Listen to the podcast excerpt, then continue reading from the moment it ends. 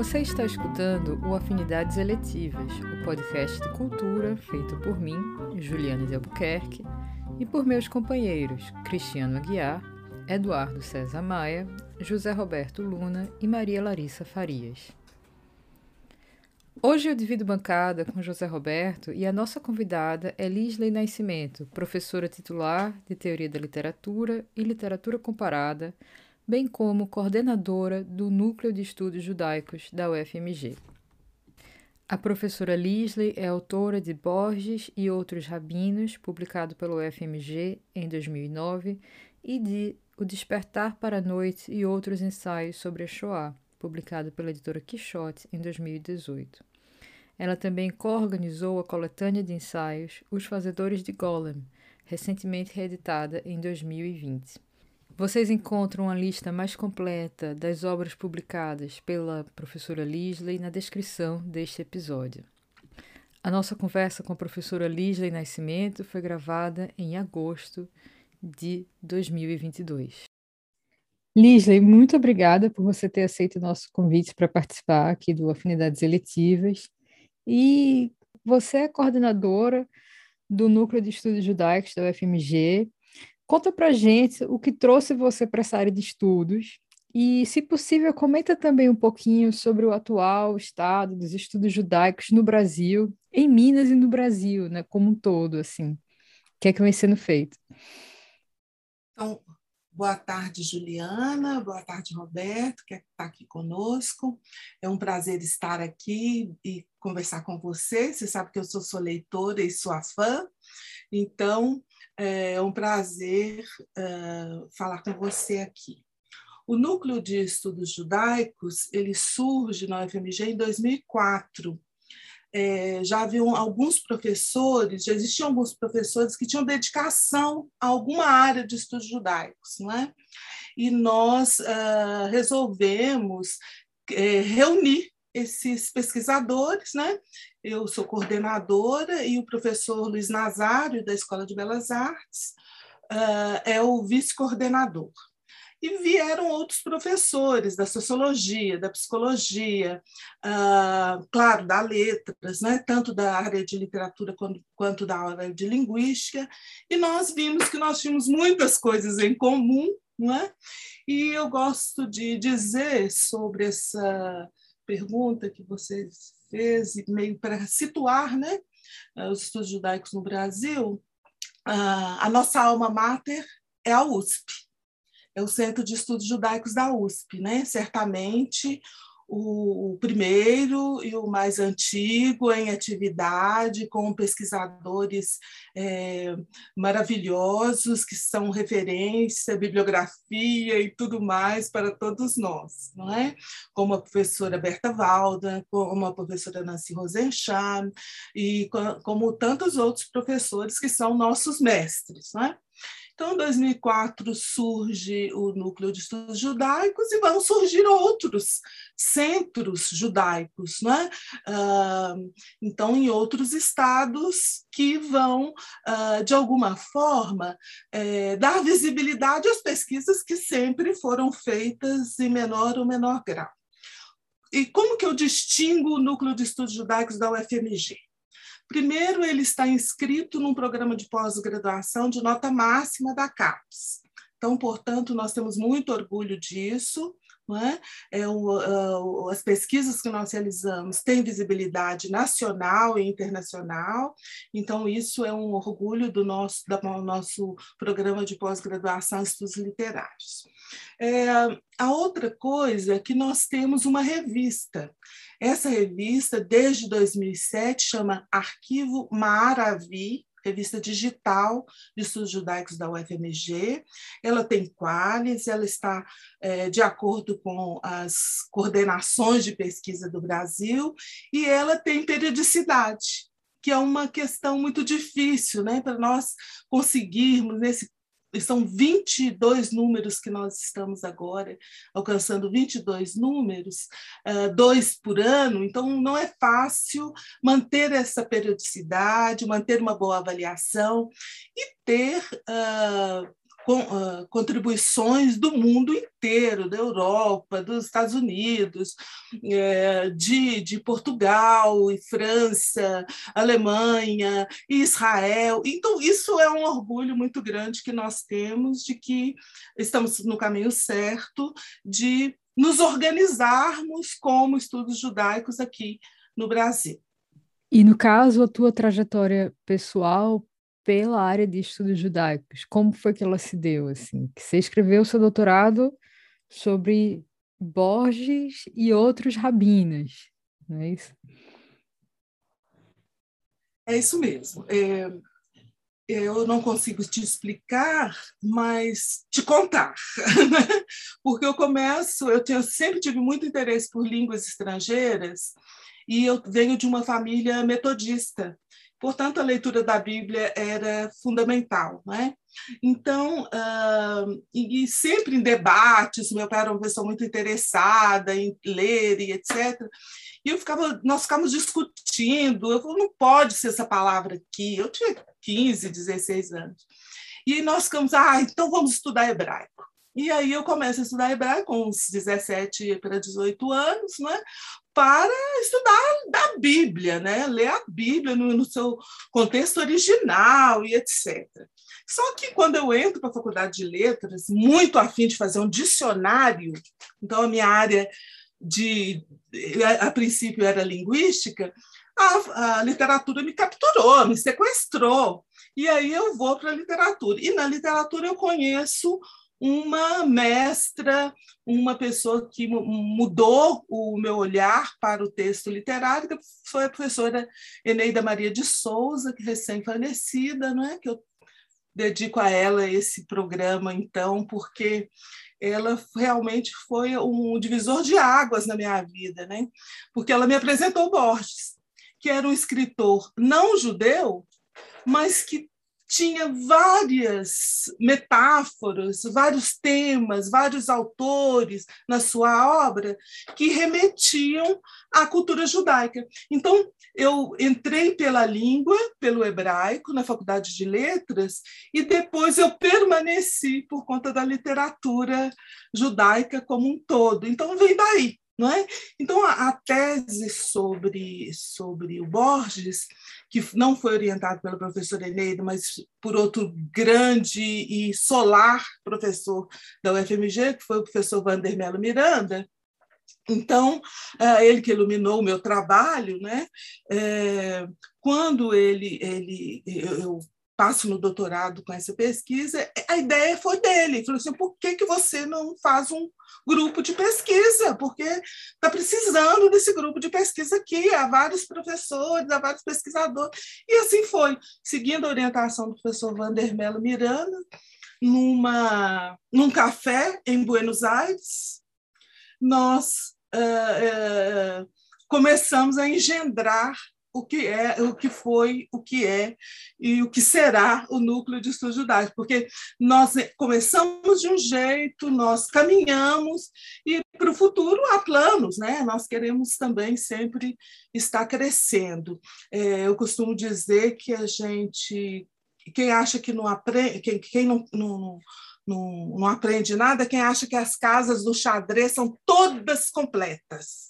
Então a pessoa não dá, faz jogada nenhuma, né? E eu quero sempre aprender, sou sempre aluna desses grandes mestres e professores que eu tive, e uh, o Guimarães Rosa dizia que o mestre é aquele que de repente aprende, né? Então é isso. Né? Então, o núcleo de estudos ele nasce num contexto né? e ele se solidifica e tudo com todo esse grupo de professores excepcionais que nós temos na Faculdade de Letras da UFMG. Belíssima história. Eu acho que você tem uma trajetória acadêmica com relação à linguística e à literatura que se assemelha um pouco à de Roberto, se eu não me engano. E eu já estou vendo que ele está ansioso para fazer alguma pergunta aí também. Vai lá, Roberto. Não, eu entrei para pensando em ser professor de espanhol e de português. Aí, naturalmente, tinha inclinação para linguística. Eu fiquei, fui de fato para linguística, mas gostando de literatura. Fiz PIBIC em linguística. Meu TCC foi linguística, estudei língua indígena ainda por cima. É, falou, inclusive, de uma, de uma pessoa que você conheça, que é a Malu Andrade, que ela é da UFMG também. E eu, no final, eu fui para literatura. Agora eu fiz mestrado em literatura. Eu tenho uma trajetória parecida. Então, isso é muito interessante porque é, a traição enriquece nos estudos, não é? Então, eu sempre eu, eu queria a língua, aí eu traí a língua com os estudos literários. Agora eu, eu traio os estudos literários com cinema, um do meu grande uh, parceiro aqui, não é? que é o professor Luiz Nazário, professor de cinema, de história do cinema. Então, vez por outra, nós, eu estou assim, apaixonadamente discutindo com ele questões de cinema, estou escrevendo sobre cinema, sobre fotografia. Então, é, eu sou dos estudos literários, amo estudos literários, foi a minha escolha de estudos, né, e de especialização, etc. Mas eu flerto, e eu confesso para vocês, eu flerto com outras áreas descaradamente. E é bom que a pessoa não vira monotemática, né? tem gente que só fala do mesmo assunto, Exato. não se permite qualquer outro assunto. Agora... Exatamente. Mas olha, isso não é de todo ruim, sabe? É, é ruim assim, você vai num evento, depois de 10 anos, você vai num outro evento, você encontra a pessoa, ela está falando do mesmo tema, né?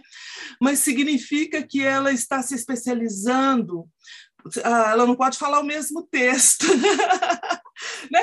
Mas se, se, se, se, a gente pensar naquele conto ah, do Borges, que é o Pierre Menard, autor do Quixote, lembra que ele é um repetidor do Quixote, ele não quer escrever outro Quixote, ele quer escrever o Quixote. É um pouco como a, pesquisa monotemática. Não é? me aborrece um pouco, porque eu estou sempre mudando, não é? eu, vou, eu vou propor um projeto no CNPq, na FAPEMIG, etc. Eu só estou sempre mudando, sempre aprendendo, sempre aprendendo. Porque senão chega um momento que esgota, né? como as teses sobre Dom Casmurro, sobre tal. Então, às vezes, vem uh, o aluno apaixonado, e eu compreendo, porque eu também sou, e quer fazer uma dissertação, uma monografia. Eu falei, escuta, tem alguma coisa para falar que não, você não conseguiu descobrir na sua pesquisa? Ah, não? Então, vou te mostrar aqui, tem 200 escritores aqui esperando para serem estudados. Então, vamos dar uma olhada, ver se alguém te interessa aqui. Você pode dialogar, pode fazê-lo conversar com Borges, com Machado, com Drummond, mas há algo a se dizer? Então, é, essa nossa é, o ser monotemático tem a vantagem e tem a desvantagem. É cômodo para o pesquisador, ele fica num ramo de pesquisa, num grupo de pesquisa, ele fica numa área de pesquisa que lhe é confortável, é? mas uh, é muito ruim para nós né, que vamos ouvir o professor, a sua leitura sobre Borges, às vezes não modifica a leitura, às vezes é a mesma leitura que você leu no livro, que você assistiu a palestra. Há 15 anos você vai à mesma palestra, às vezes o papel às vezes é o mesmo papel amarelo. Então, isso causa um certo. Né? Mas você já viu quantas vezes a gente relê um texto? Isso depende muito da pessoa, né? Então, nós lemos um texto e relemos e treslemos. Agora, eu leio marcando, claro, aí de vez em quando eu compro um livro novo para ter novas marcas, para eu não ser influenciada daquela minha leitura anterior. Então, isso faz parte da nossa, da nossa forma de ser, né? Ou sermos monotemáticos, ou sermos. Uh, pluritemáticos, né? Faz parte da nossa história Só pode humana. ser maníaco, né? Tem uma temática, mas não é maníaco, né? Exato, exato. Alguma, alguns maníacos são complicados. E bom que você falou do, do Borges, porque é, é bem interessante essa ideia de ele ser uma figura que tinha tudo para não se interessar pelas temáticas pelas quais, pelas quais ele se interessa, né? É, Aí, nesse sentido, o que que você acha que justifica esse interesse de Borges por figuras monstruosas, figuras fantásticas? Eh, o que que, e mais do que isso, o que que fazia com que ele se interessasse em colocá-las na literatura e desenvolver é, ficção com base nelas? Bom, primeiro eu acho que o Borges é como Kafka. Eles geraram adjetivos, substantivos, né? Uma literatura borgiana, quando alguém diz uma literatura kafkaniana, uma situação kafkaniana, você já liga aquela ideia de um sujeito prisioneiro de uma situação sem saber porquê e sendo uh, punido sem saber porquê, processado sem saber para porque esse estado megalomaníaco. Não é? Então, uh, nesse sentido, uma coisa borgiana é labiríntica, né? é misteriosa, é, é, é. Então, Borges é uma espécie de sinônimo de literatura, que é toda literatura, por mais nível, por menos níveis que ela tenha, ela é um labirinto. Né? O Berto Eco já falava que a página impressa, a mancha da página impressa na folha em branco, é um labirinto que você percorre com seus olhos. Você vai, volta, às vezes cochila, às vezes não cochila, às vezes lê e não entende volta. Então, esse ir e vir da leitura também configura o texto como um labirinto, não é? Então, uh, e esse, nós temos escritores que não arranham e não chegam nesse lugar de serem adjetivados, de virarem metáfora da literatura. E uh, o Borges foi um desses escritores, né? Então, a literatura borgiana, mas tem a situação borgiana, quer dizer, que extrapola a literatura, o texto como tal. Então, assim, quando ele faz o Manual de Zoologia Fantástica e o Livro dos Seres Imaginários, nos anos 50 e 60, ele está pensando numa lista pequena, porque é um livro bem modesto, fino, nesse sentido, né?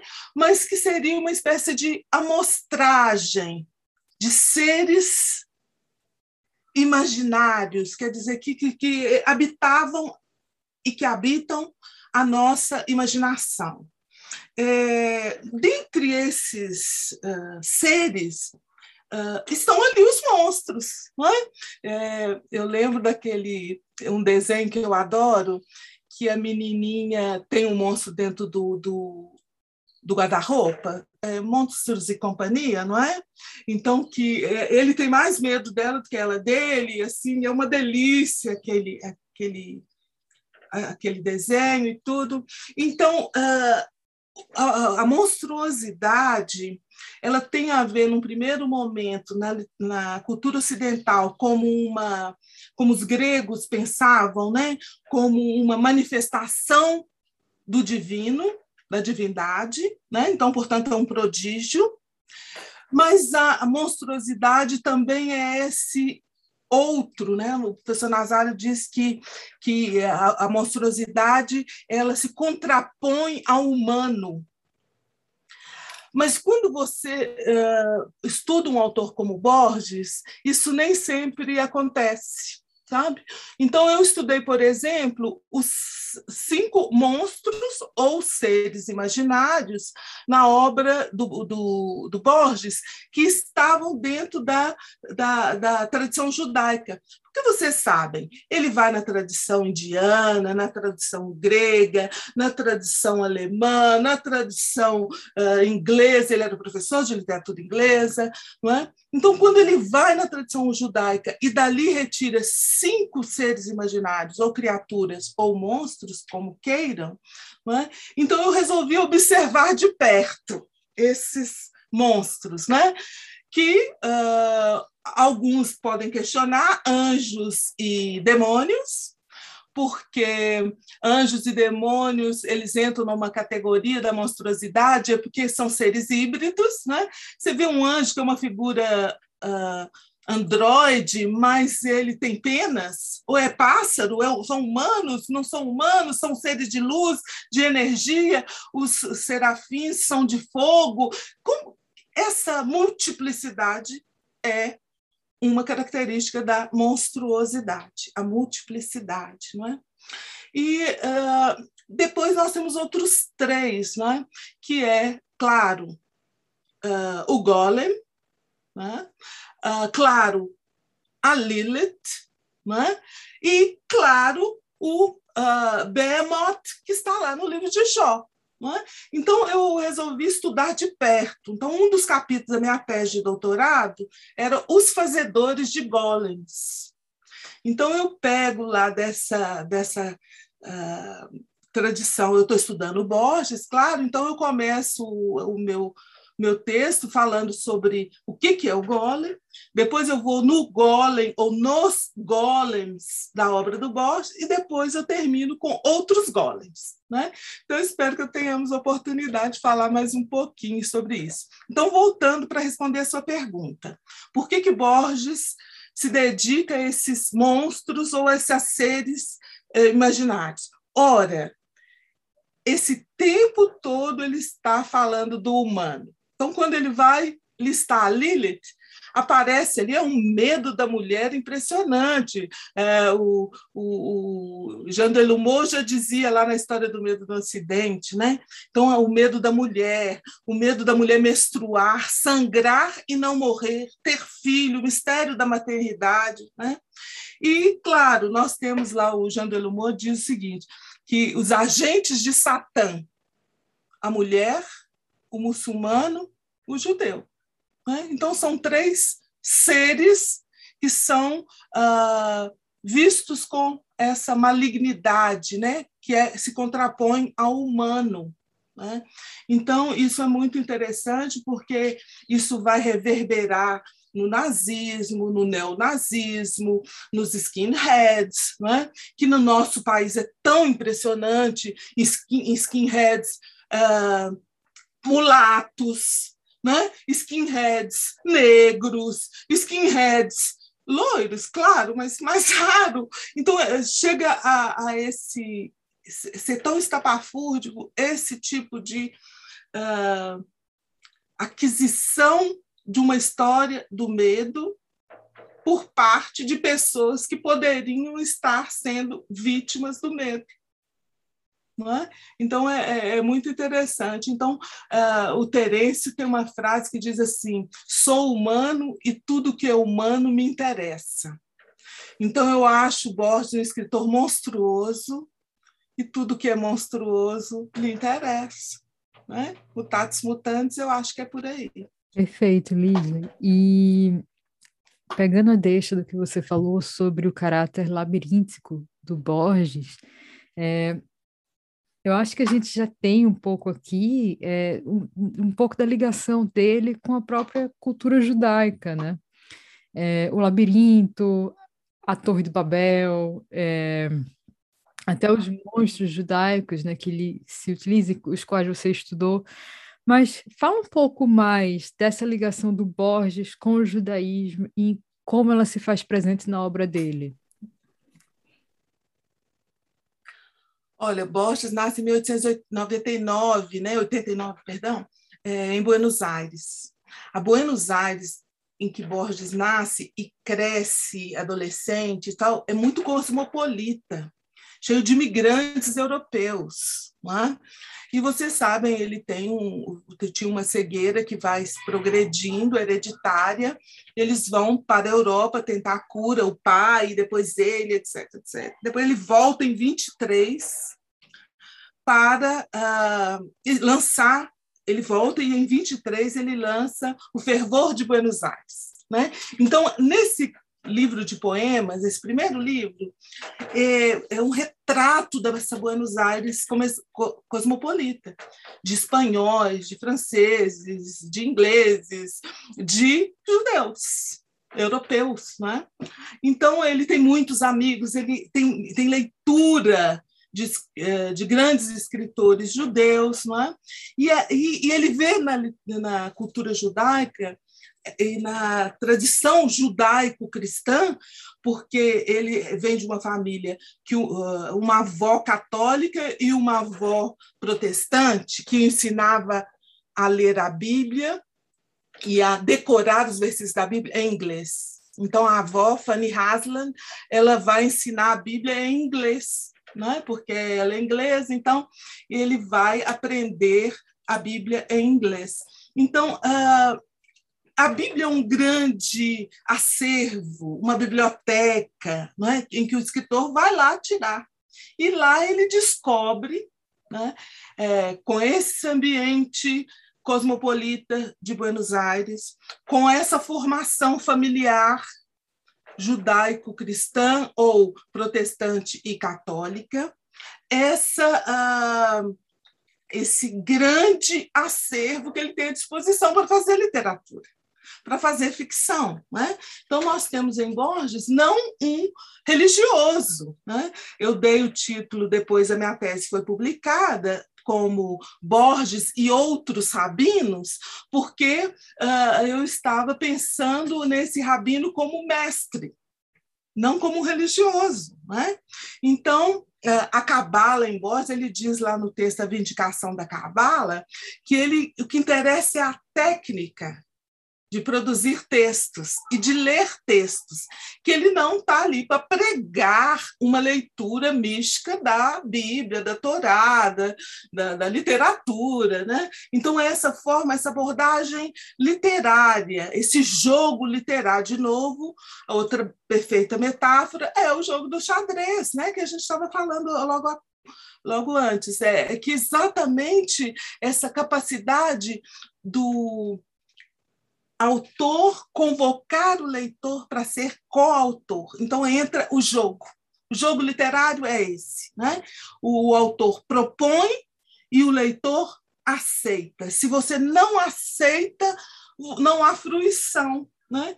Eu não sei quanto a vocês, mas nós que estudamos literatura, ah, o que, que o narrador faz, que não sei o quê, não sei o quê. A minha primeira leitura, eu quero curtir a história, o primeiro nível, o enunciado.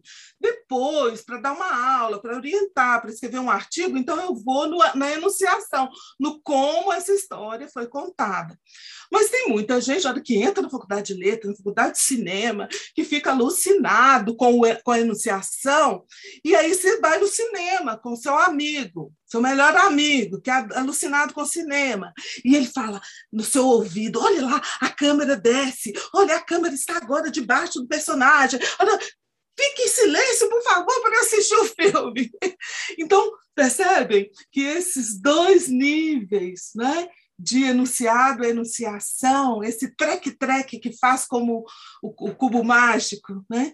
nós somos privilegiados, eu acho, porque nós curtimos o primeiro nível, a história, né? o personagem, o que, que vai acontecer, o que, que aconteceu, né? e nós também levantamos a saia do texto literário. E a gente olha lá de baixo, o que, que tem lá de baixo? Tem uma nágua, tem uma calcinha, o que, que não tem calcinha?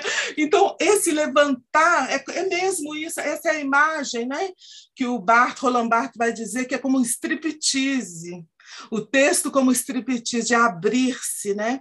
E nós somos privilegiados, professores de literatura, uh, todo mundo que trabalha com comunicação, não é? é de levantar essa saia, ou ah, ah, acho que a imagem do Bart é uma mulher andando com uma saia que tem um. um uh, uma fenda? Aquela abertura da saia atrás.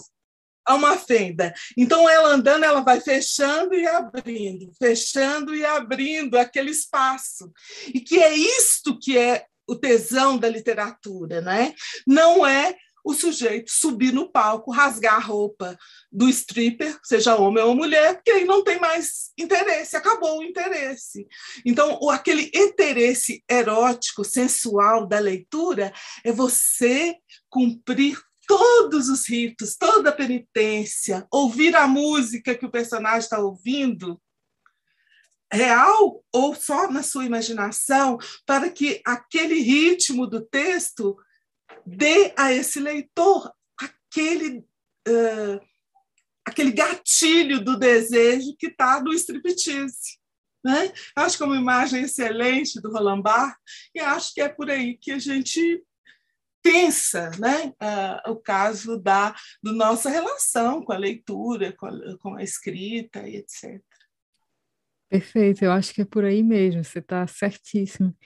E aproveitando essa deixa, né, né, que você mencionou o Borges como um rabino, uma figura de sabedoria, e a gente já falou aqui dessa utilização de temas judaicos ou temas bíblicos, né? É, pelo Borges na literatura dele, eu acho que isso lança uma pergunta muito interessante sobre quem é o escritor judeu e o que é literatura judaica. Quem pode fazer literatura judaica e quem não pode. O que mostra que é um ambiente extremamente aberto e que não está restrito só assim uma literatura escrita em uma determinada língua ou em, determinada, em determinadas línguas ou por determinados autores com determinadas origens ou não, né? Isso eu acho riquíssimo, né? É, então, pegando essa deixa dessa, dessa tua fala, eu queria que a gente falasse agora do Golem, dos fazedores de Golem, é, de Borges e do Golem, porque o teu projeto sobre os fazedores tem origem na tua tese de doutorado, né? Conta pra gente como foi que surgiu é, os fazedores de Golem é, com essa tua parceria com o Luiz Nazário e como foi essa aventura, né?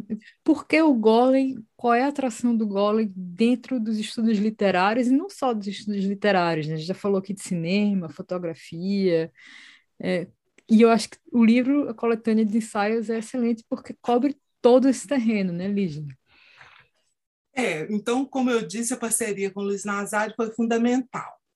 Eu pensando os golems literários e ele pensando os golems no cinema. Então, você veja, uh, uh, o golem é uma figura, né, que é uma lenda judaica, que ela surge eh, no século XVI, mas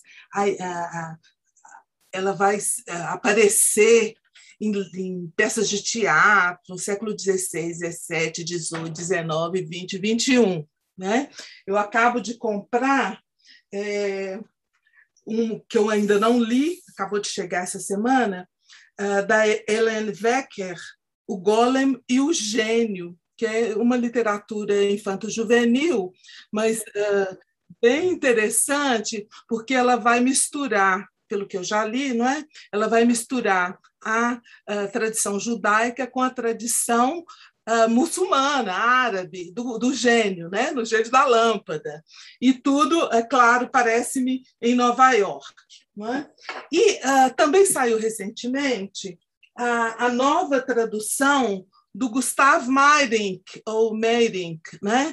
que é do o Golem. Esse Der Golem, o, do Gustav Meyrink, foi inspiração do Borges. Borges fala que, olha, a primeira vez que eu ouvi falar do Golem foi lendo em alemão o Der Golem do Meyrink.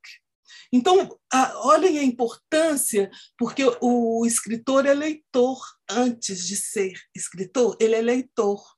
E depois, durante a escrita. Então, uma das questões que nos chamou a atenção, a mim e ao professor Nazário, quando ele estuda e escreve sobre o golem do, do Paul Wegener, né, da década de 20 e tudo, foi essa relação de criadores e criaturas.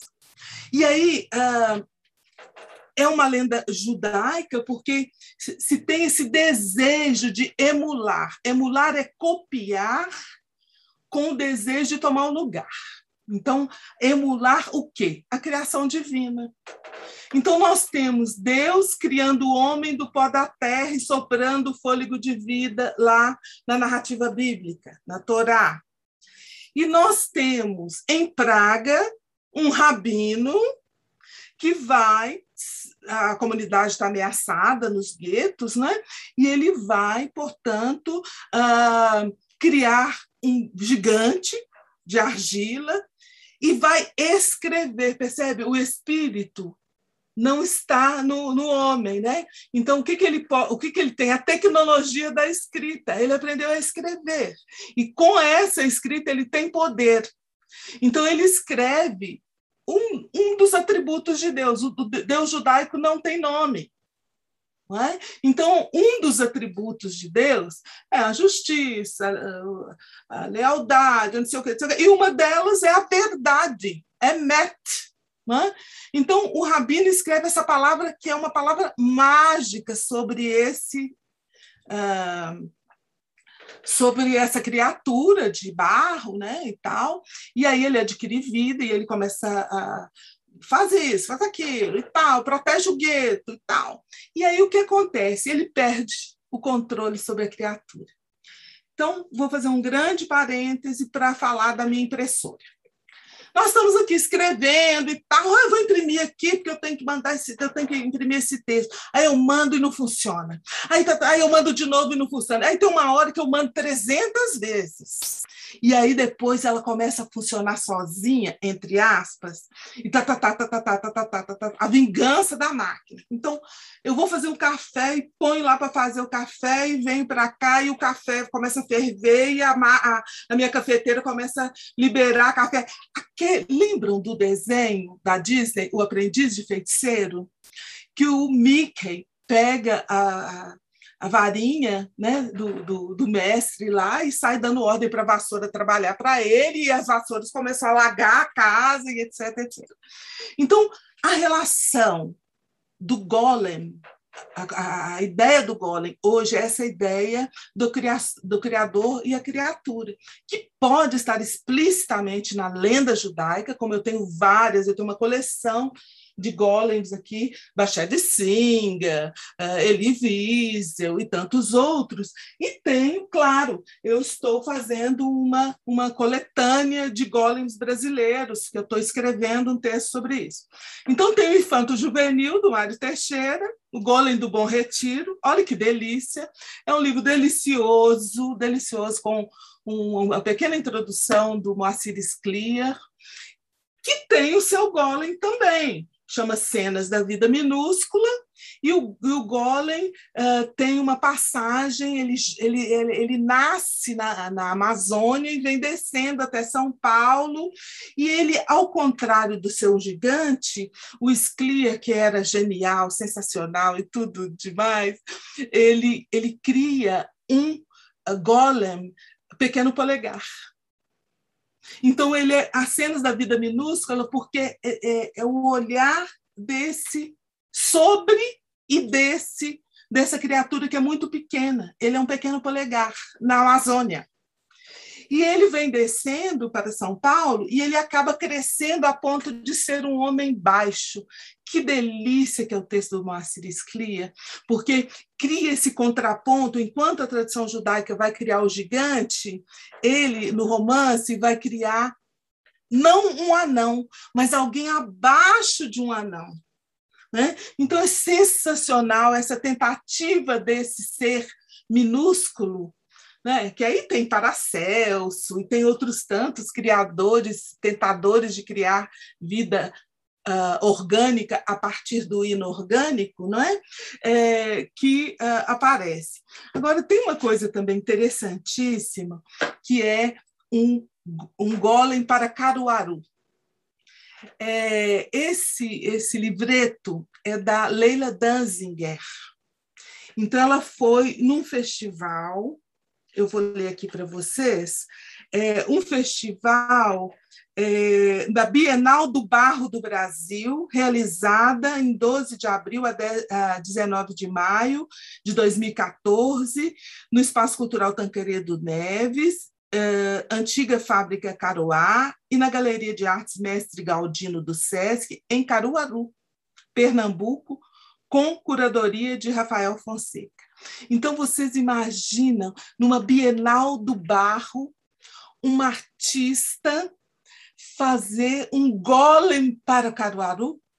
Que coisa excepcional! Então, tem poemas bem fragmentados, tem fotos, olha, é um trabalhinho assim, pequeno, pequeno, mas ele é de uma beleza então, esse está na minha lista também dos golems uh, brasileiros, né? que não é só esse, tem o golem, o Johnny Golem, do Samuel Ravet, né?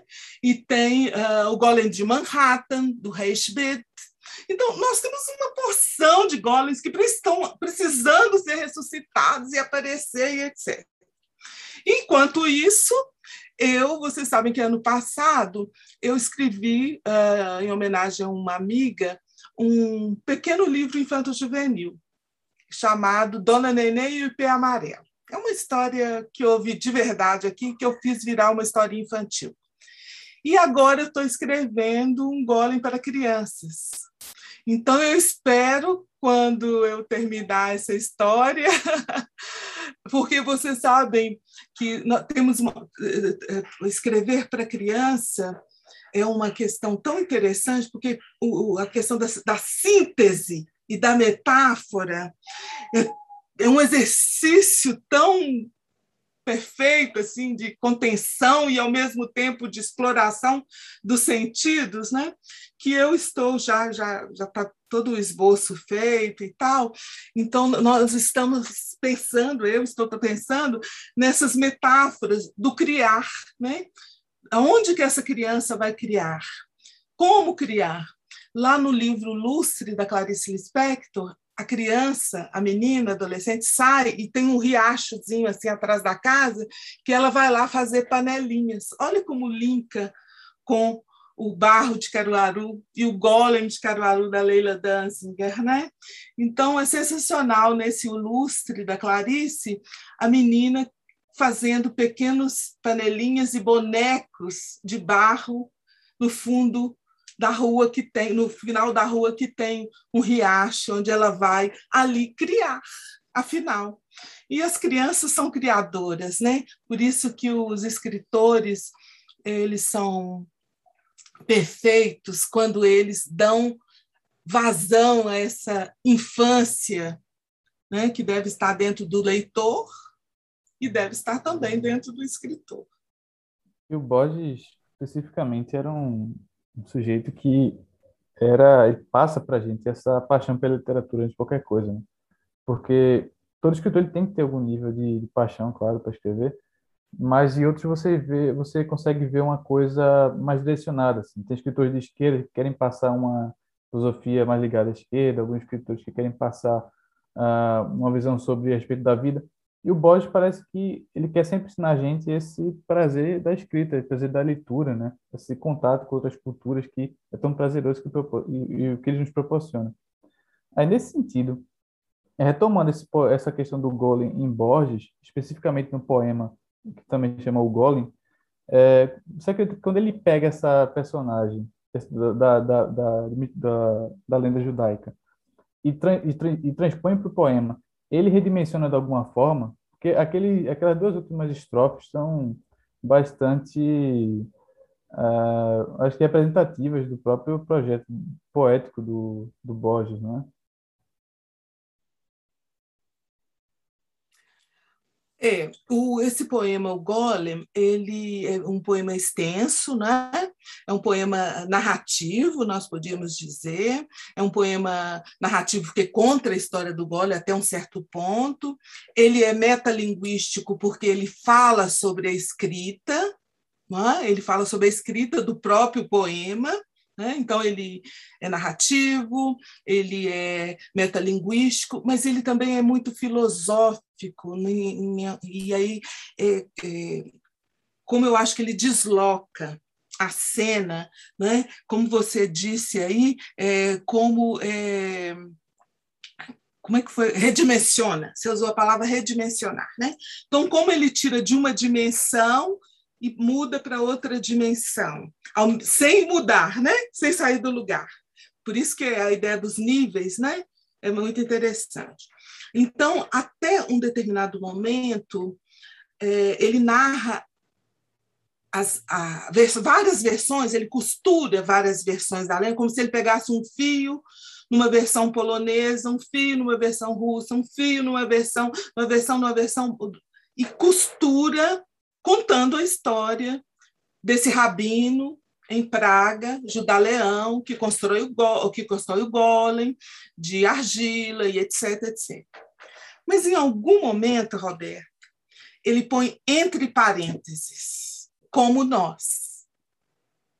Então, o redicionamento que Borges era um mestre. Então, você, não, você vem só lendo a história, não. Tem um momento que ele fisga o leitor para dentro do texto literário. E, e essa, esse anzol é a imagem do, do parêntese. Com parêntese, ele diz, como nós. Então, eu, como leitora, não fico olhando o outro.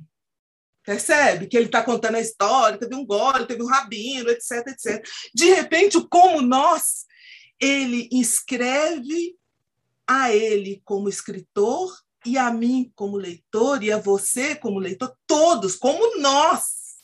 E fecha o parênteses. Então, a redimensão que eu penso nesse poema do Borges, como ele redimensiona a lenda, é porque a lenda ela não é repetida tal qual. Ela é repetida com diferença. E com diferença ele nos captura para dentro desse texto do diferente, do estranho, do diverso, é? e do humano. Então, como nós, o golem, o rabino, como nós. E a última, eu vou dar um spoiler para quem ainda não leu, mas eu convido a todos para ler o poema do Borges, né? Ah, ao final, o último parágrafo é tão revelador, né? Deus, criador do homem, do pó da terra, um fazedor de golem, olha para o rabino em Praga, fazedor de gole,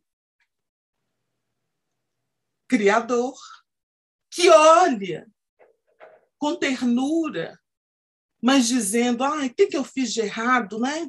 Para o golem. Então, esse espelhamento de Deus, o rabino e o golem, criando esse jogo de espelhos, Aquele como nós é de arrepiar, porque nós agora nos vemos como golems. E ao mesmo tempo que nós fomos criados, nós criamos. E nessa rede, diz o Borges, infinita, há, como na, no, nas frações de luz do caleidoscópio, das lentes, esses pequenos uh, desequilíbrios de imagem, de som, e aquela imagem do paraíso, aquela imagem da criação, a nossa imagem, a nossa semelhança, cria uma variação especular de espelho e aí cria uma falha.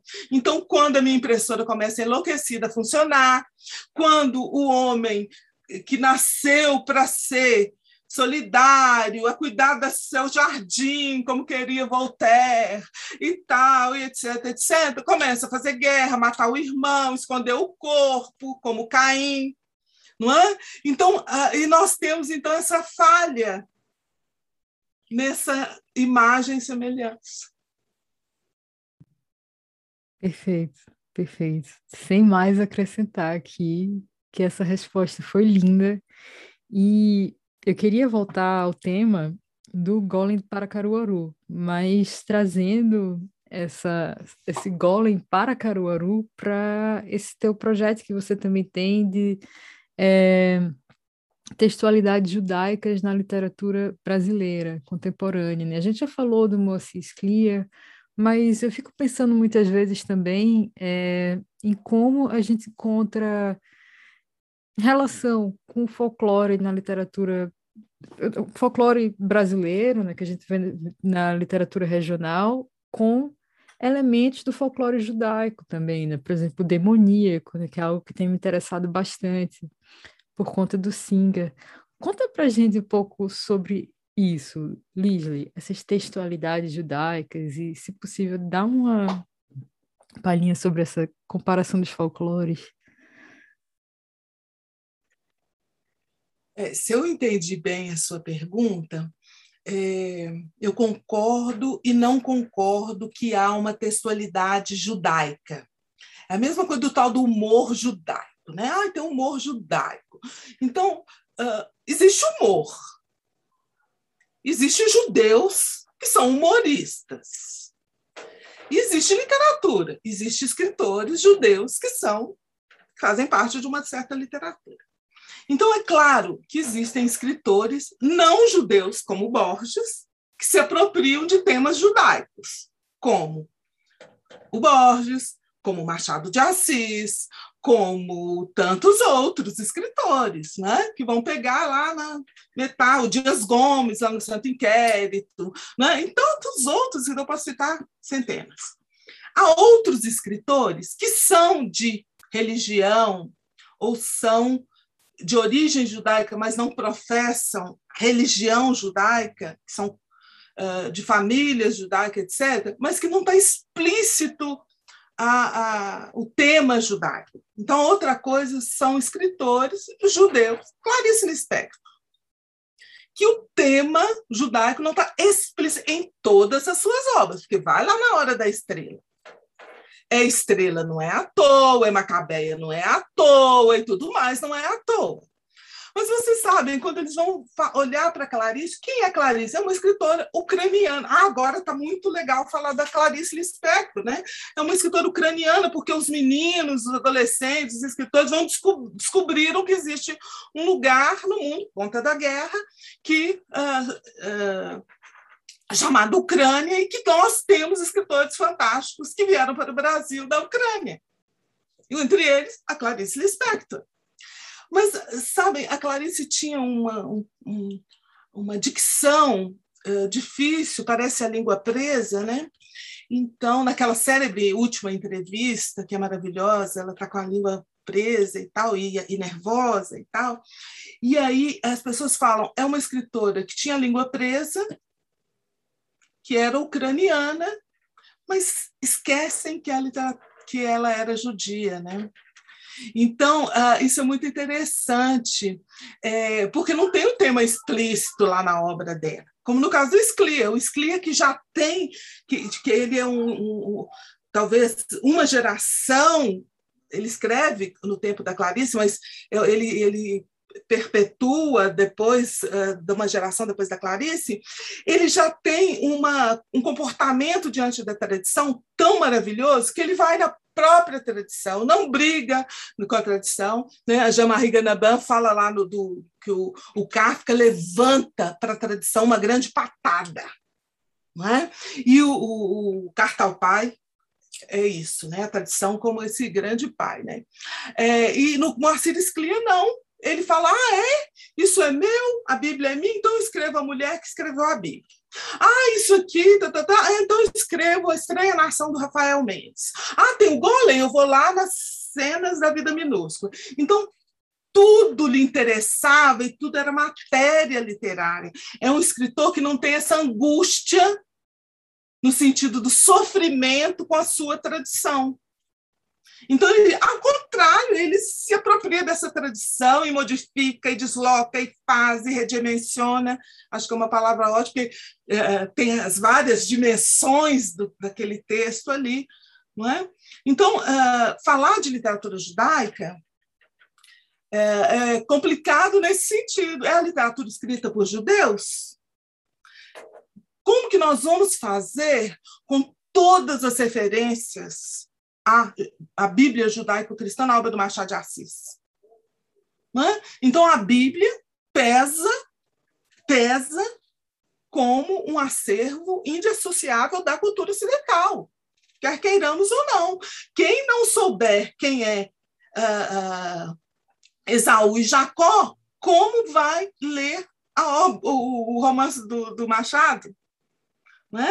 e outros tantos, né? No, aqui que eu poderia citar de não judeus.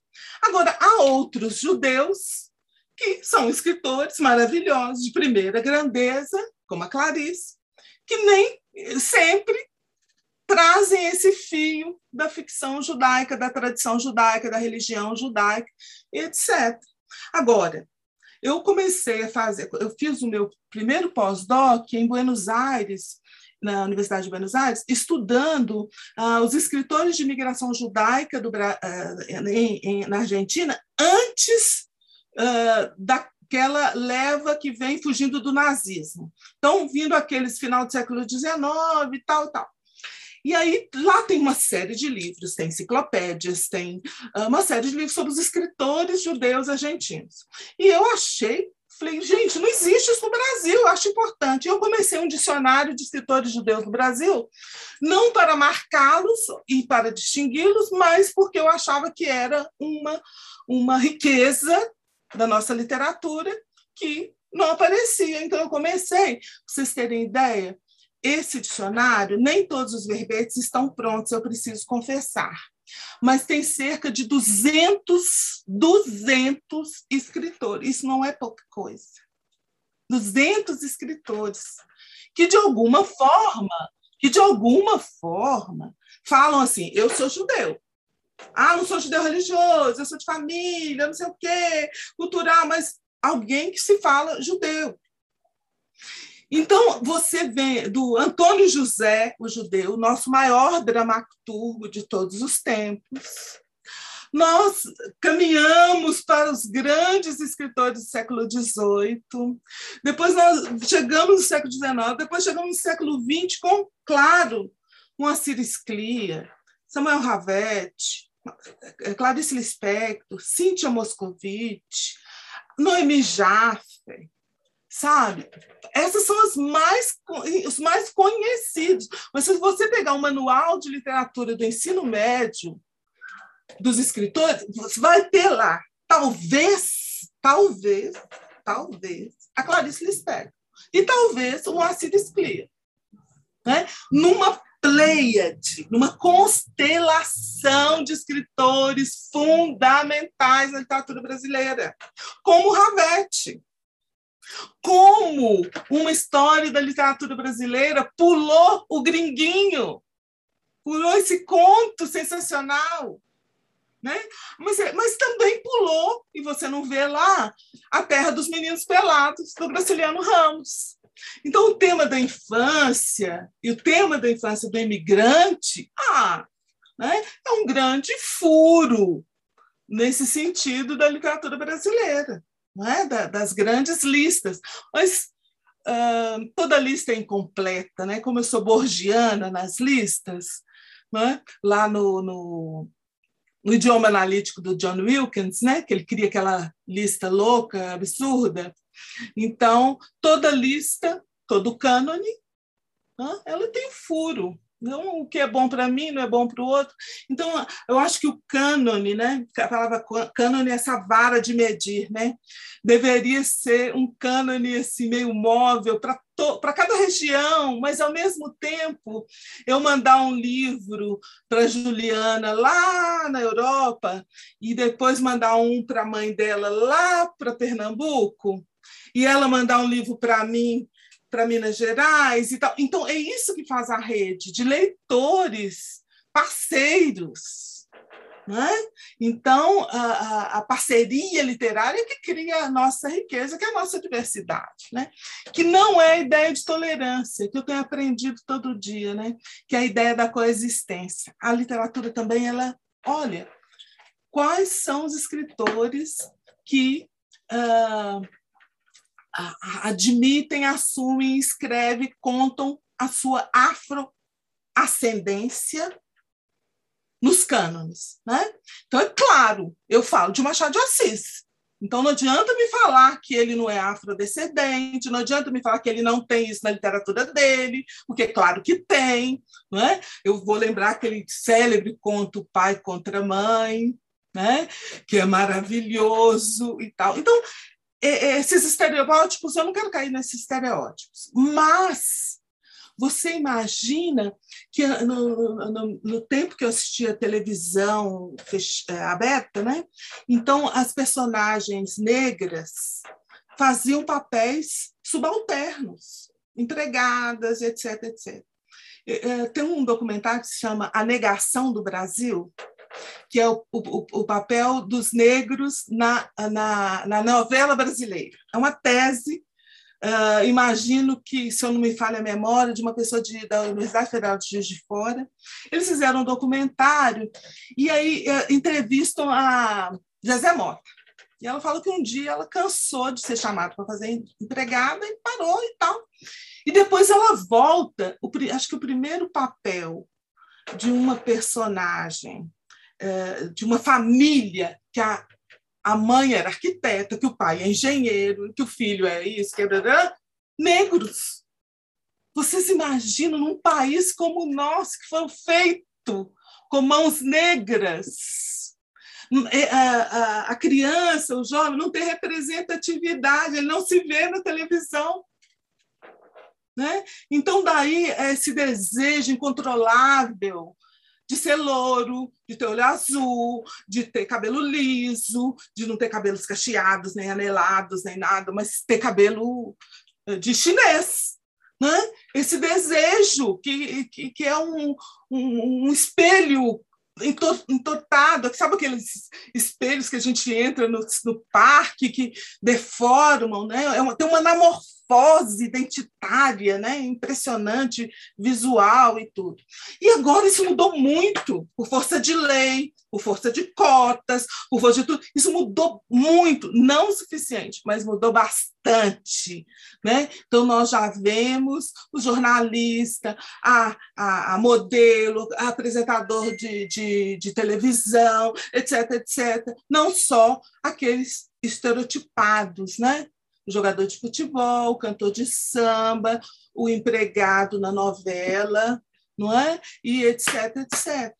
Né? Então, esse protagonismo, né, eu mudei um pouco, pra, porque, de alguma forma, é, se vê os judeus como minoria, então ele também não é representado. Então, algumas novelas, duas ou três talvez, uh, apareceram personagens judeus, né? Uh, e, e, nós temos o, um canal que faz uma série de, de, de novelas bíblicas, né? mas a, a, a minha secretária aqui disse o seguinte, que a mãe dela tá, fica lendo a Bíblia e assistindo.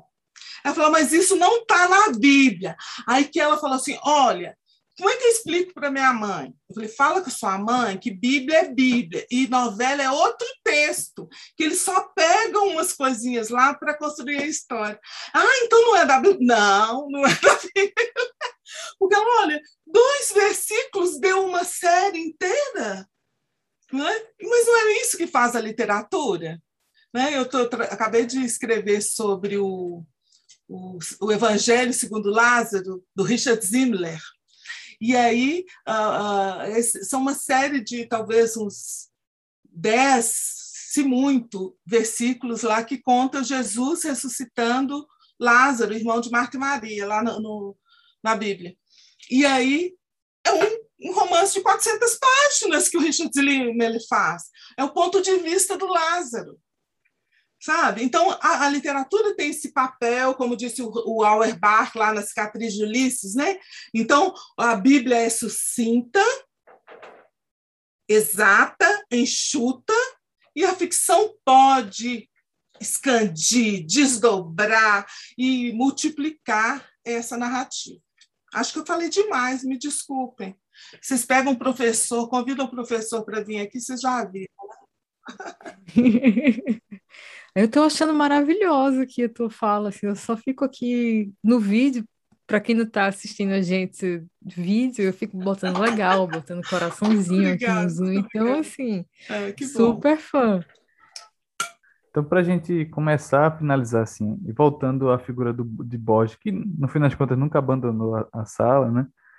É, eu queria falar um pouco do conto As Ruínas Circulares. Eu lembro que uma, uma colega leu, ela disse que eu saí do conto, não entendi nada. Ela não... Eu até falei para ela da figura do Golem, só que ela disse que para mim que acha que não, que é só para quem realmente conhece já a lenda que faria essa relação.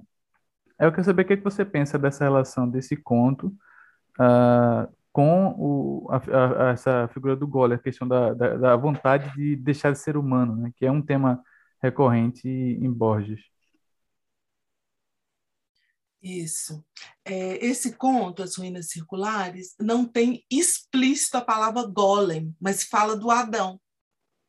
E como Adão, antes de receber o fôlego da vida, ele é um golem, ele é um, uma massa amorfa, incriado, aquele que ainda não foi completamente terminado, então está ali um sujeito que sonha, e ele sonhando, ele descobre que ele é um sonho também. Então, essa ideia do La vida é sueño, Caldeirão de la Barca, está ali no Borges também, tá? como um background. Né? Então, a pessoa não precisa chegar na lenda do Golem. De uma certa forma, sua amiga está certa. Essa referência ou inferência da lenda do Golem, só os iniciados, só nós que podemos perceber que tem ali uma relação de criador e criatura, e quando tem relação de criador e criatura, nós temos essa ideia do golem, de algo que adquire vida por meio né, de uma uh, de fórmulas mágicas e etc, etc. Então, vou lembrar você do Frankenstein. O Frankenstein uh, era um médico, né? na história lá da, da Mary Shelley, que vai uh, apostar na vida pela ciência, diferente do Golem, que aposta na criação da vida pela religião. Então, o Golem é a criação de uma matéria orgânica humana também, mas começa com os uns terneiros, um pernil lá que os rabinos fazem, e aí no, Shabat eles comem, tá? Então não é só uh, humanoides, né? Diríamos assim. Então, uh, você tem no, na história do Golem a relação do homem com o religioso. Então, aquele que conhece o segredo de Deus, da criação, consegue reproduzir o ato de Deus, falhando ou não. Lá no Frankenstein, nós temos a criatura de Frankenstein é a, o homem se arvorando no, de, no desejo e na vontade e na ação de criar pela ciência, com choque elétrico, com galvanização, com eletricidade, etc, etc, etc. Então, o mito toma, a, a ciência toma o lugar do mito. Agora, se você nunca não sabe nada do Golem e você ler ou assistir um filme do Frankenstein, você vai ver que ali é uma questão do criador com a criatura. Mas se você leu ou aprendeu ou já sabe do Golem, nossa! E aí você faz uma leitura muito mais rica a sua leitura se torna mais rica, não é? Então essa essa essa sua amiga tem razão, porque depende do acervo de leitura, do arquivo de leitura de cada leitor. Perceber? No Pinóquio, o Gepeto construiu, eu fui agora recentemente uma peça do Pinóquio aqui em Belo Horizonte, maravilhosa do boneco, e eu eu ficava encantada com a discussão sobre criar e não criar, ele criado da madeira e tal. Não é, não é a terra do golem, mas é madeira. Ele quer virar gente. Não é? é uma, uma delícia o Pinóquio. Então, você tem o Pinóquio. No cinema, você tem o Homem Bicentenário. Você tem inteligência artificial. Na, morre o filho do do professor, ele cria um robô, e o robô é eterno. É? Então, é baseado uh, num conto, e o conto é super brinquedo, chama super brinquedo, porque o filho morre e ele vai criar um robozinho de um brinquedo. Então, eu tenho um limpador de poeira aqui, que chama Leroy. Vocês sabem por que, que ele chama Leroy? Tá vendo? Vocês são muito jovenzinhos, porque tinha várias famílias de desenhos. Os uh, Herculoides, no tempo das cavernas, os Jetsons, no futuro, e uh, os Flintstones, né? lá nas cavernas. Né? Então, o, o Leroy é um, é um menino lá dos Jetsons, da família dos Jetsons. Porque eu já tenho uma panela que chama Rose, que é a, a a robozinho dos Jetsons, né? Então, esse robozinho, né? É um robozinho, ele fica andando aqui, tirando a poeira de casa, estou trabalhando, ele está limpando a minha casa, é meu golem. Sabe? Então, minha mãe veio, minha filha, o que, que é isso? Falei, mãe, ele está limpando aqui a poeira, é um robozinho e. Ah, meu Deus, esse mundo acabou mesmo. Porque, claro! Né? Então, essas tecnologias, essas coisas, têm a ver com essa, essa ideia que nós temos da criação. Mas aí eu queria. Eh, tudo para falar lá do, do Ruínas Circulares, tá? É, aqui em Belo Horizonte temos uma artista plástica chamada Cássia Macieira. Se vocês colocarem no YouTube, eh, no Google, vocês vão achar o trabalho dela. Eu quero mostrar para vocês alguns trabalhos dela. vou mostrar somente três, tá? Mas eu tenho vários. Essa bonequinha que eu estou mostrando para vocês aqui eh, foi de uma série que ela fez depois do Tim Burton e as, as a noiva cadáver e tal. Então, vocês percebam com meio, meio criatura do Frankenstein, que aparece todas as, as costuras, não é? A mãe dela faz os vestidinhos de crochê e ela é de metal, tá? Então você pode colocá-la sentada do jeito que quiser. Então é, é uma série que ela fez com uh, arame e uh, crochê. Eu convido a todos quem estiver nos ouvindo para procurar Cássia Macieira, ela é bonequeira, tá? Para vocês verem como que os ela foi minha aluna e aluna do professor Nazário. E nós demos o curso do Golem, ela fez, claro, ela levou um dia uh, chocolates no formato do Golem que ela idealizou para nós. E não, imagina, eu quero uma aluna dessa para o resto da vida. Então, essa aqui foi outra série, tá vendo? É uma série uh, dessas boneconas, elas são bem grandes, e essa aqui é. Então, uh, uh, vem com crochê, com com que é a Frida Kahlo, tá? Desculpem, eu não, não falei, é a Frida Kahlo. Então, ela é imensa, né? ela é muito grande, tem essa coisa do monstruoso, né? A cabeça pequena, o corpo muito grande, né? e essa, essa mistura de materiais. Não é? Como não dizer que essa Frida da Cássia Macieira não é um golem? Não é? E eu vou mostrar outra, que é a mulher, a, a Luzia, né? A primeira mulher, aquele crânio que foi perdido lá no museu quando pegou fogo, né? Então essa é a mulher uh, pré-histórica de Lagoa Santa, né? Chama Luzia, eles deram o nome de Luzia, né? Então também vocês estão vendo que ela bordada, né? Muito linda, da cor do barro, não é?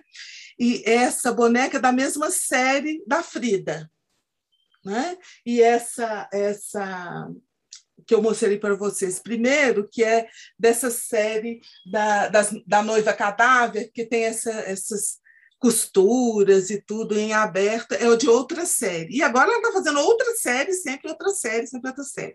Então, convido a todos para conhecer o trabalho eh, genial da Cássia Macieira. Tá? Então, vou voltar lá só para eu fechar é a ideia do ruínas circulares. Né? Então, o que está lá é um golem, alguém que foi criado, que não sabe que é um golem. Né? E aí, em algum momento, ele descobre que ele foi criado por alguém. E eu acho que tem um agravamento, porque ele foi criado em sonho, ele foi sonhado por alguém.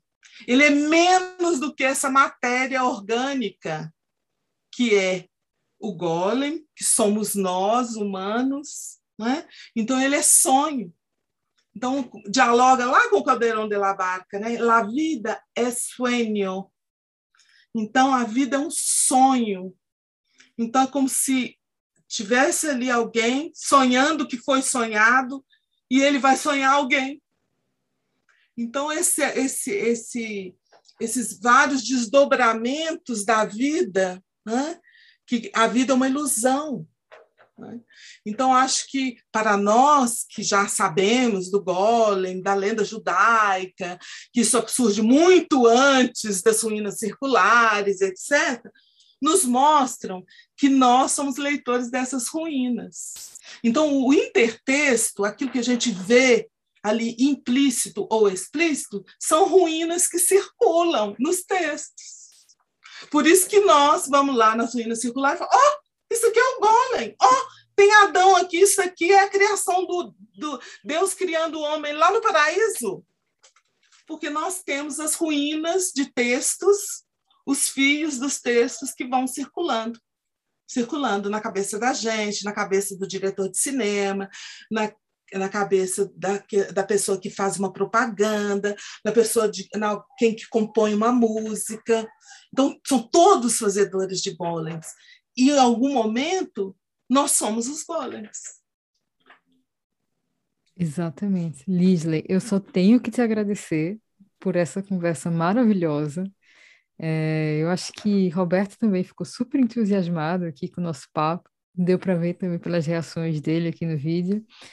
E é, bom, por mim, bom, eu passava o resto do dia aqui conversando sobre Golem, literatura, cinema, Borges, folclore, tudo. Mas é, para a gente encerrar, já que você tocou é, no assunto que vira e mexe é pauta aqui no, no Afinidades Eletivas, seja nas nossas conversas com o, o restante do nosso time, seja também em episódios, que é a questão do cânone. E como o cânone ele poderia ser mais maleável e às vezes ele passa a ser excludente, né? Você falou da exclusão muitas vezes dos manuais de literatura de autores judeus, de autores negros, ou que se referem mais explicitamente à negritude, né, como tema. Você já deu várias sugestões de leitura aqui hoje, mas dá para gente três sugestões de leitura de autores de literatura judaica no Brasil, que quem quiser conhecer a literatura judaica brasileira precisa ler. É autor e obra, assim. Ufa, eu vou pegar alguns autores aqui, mas assim, é, você sabe, eu estudo Meir Kutinsky, que é o pai do Bernardo Kutinsky, que ainda está aí escrevendo muito, muito e muito com muita é, é, categoria, né? um escritor de primeira grandeza. Então é difícil falar todos os escritores que eu conheço tanto são todos tão maravilhosos, né? Mas eu queria é, citar Moacir Scliar. Qualquer pessoa que queira ler excelente literatura brasileira de um escritor que tem em vários livros temáticas judaicas, certamente tem que passar pelo Moacir Scliar. Não é? E, claro, Cíntia Moscovitch. Ela, ela é de uma geração posterior à dele, mas ela tem um humor tão delicioso. Né? É, ontem eu estava contando uma história para o meu orientando e nós lembramos dela, que ela tem um conto que diz: gatos gostam de peixe, mas detestam molhar as patas. Então, do título dela, você já entra no, no universo do humor, que é maravilhoso, né? Eu estava falando aquela hora que eu não tenho humor judaico, mas uh, se há alguma coisa que é o humor judaico, é a capacidade de rir de si mesmo. Né? Então, se isso é alguma marca, né? mas há muitos uh, escritores afrodescendentes, africanos, indianos, europeus que fazem humor de rir de si mesmo. Isso é uma grandeza, uma inteligência. Questão de inteligência, você rir de si mesmo, não ficar prostrado na melancolia para sempre. Né? E uh, então, Moacir Scliar, a Cíntia Moscovitch uh, e uh, o Samuel Ravetti sabe? Mas eu poderia falar 300 outros, né? Eu poderia falar da Noemi Jaffe, que eu adoro, o Meir Kutinsky, o Bernardo Kutinsky, pai e filho, sensacionais, sensacionais. Né? Na poesia, que eu nem falei aqui, né? do o, o Fábio Ventral, que eu adoro, adoro, leio de joelhos os, os poemas dele, são sensacionais, me tocam. Né? Então, assim, a, a, minha, a minha indicação é uma indicação falha, como todas as listas, não é? Mas aí, lá no Núcleo de Estudos Judaicos, eu queria eh, tentar me redimir assim. No Núcleo de Estudos Judaicos, tem uma, tem uma lista de 200 autores e obras. Então, o que eu convido é ir lá. Né? Agora, eu estou é, relendo a, a trilogia da inquietude, que são os livros da Ana Cecília Carvalho, que eu te mandei de presente, Juliana, para casa Já da sua mãe. Já estou curiosíssima né? aqui para ler, vai ser minha leitura de férias. Então, então, então a, a, a, literatura que faz Ana Cecília, em algum momento, em algum dos livros, eu escrevo um pouco sobre essa situação kafkaniana, que os personagens estão presos, alguém preso no elevador, alguém preso numa casa. Então, essa, essa, essa ideia da comuni não comunicação de alguém preso em situações que não consegue sair, né? E o primeiro livro dessa trilogia é Os Mesmos e os outros, o livro dos ex. Ô, Juliana, isso é maravilhoso, porque tem lá um ex-rabino, um ex-cão. Olha, só dando um spoiler, esse cão chama Fidel, ou seja, fiel. E a família muda e deixa o cão para trás. Olha, é dilacerante. Então, Ana Cecília Carvalho é uma escritora judia que todos deveriam ler.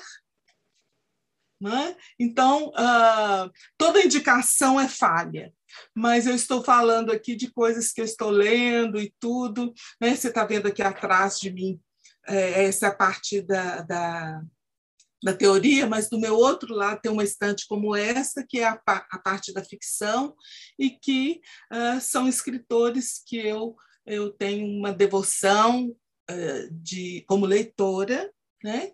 E como professora de literatura na Faculdade de Letras da UFMG, né? Então a gente tem livros. Maravilha, maravilha. Muito obrigada mesmo, Lisley. Mas só agradecer, foi ótimo. Vou com certeza mandar esse podcast para minha amiga para ela ver que se ela não conseguir agora entender o conto, aí não tem jeito. Pois é, eu agradeço muito, Juliana, Roberto, muito obrigado pela oportunidade. Eu fiquei muito contente de poder falar um pouco sobre o Núcleo de Estudos Judaicos da UFMG, falar um pouco sobre o Borges, que eu amo muito, e falar também do Golem, essa criatura que está aí sempre é, nos surpreendendo. Né? aparecendo no Pinóquio. Então, eu espero que quem está nos ouvindo possa eh, sempre, quando estiver assistindo um desenho, ouvindo uma música e tal, pensar nos criadores e nas criaturas. Por hoje é só, pessoal. O Afinidades Eletivas volta no próximo mês com mais um novo episódio. Enquanto isso, acompanhe o nosso trabalho aqui no Spotify e também no Instagram. Muito obrigada e até a próxima. Hmm.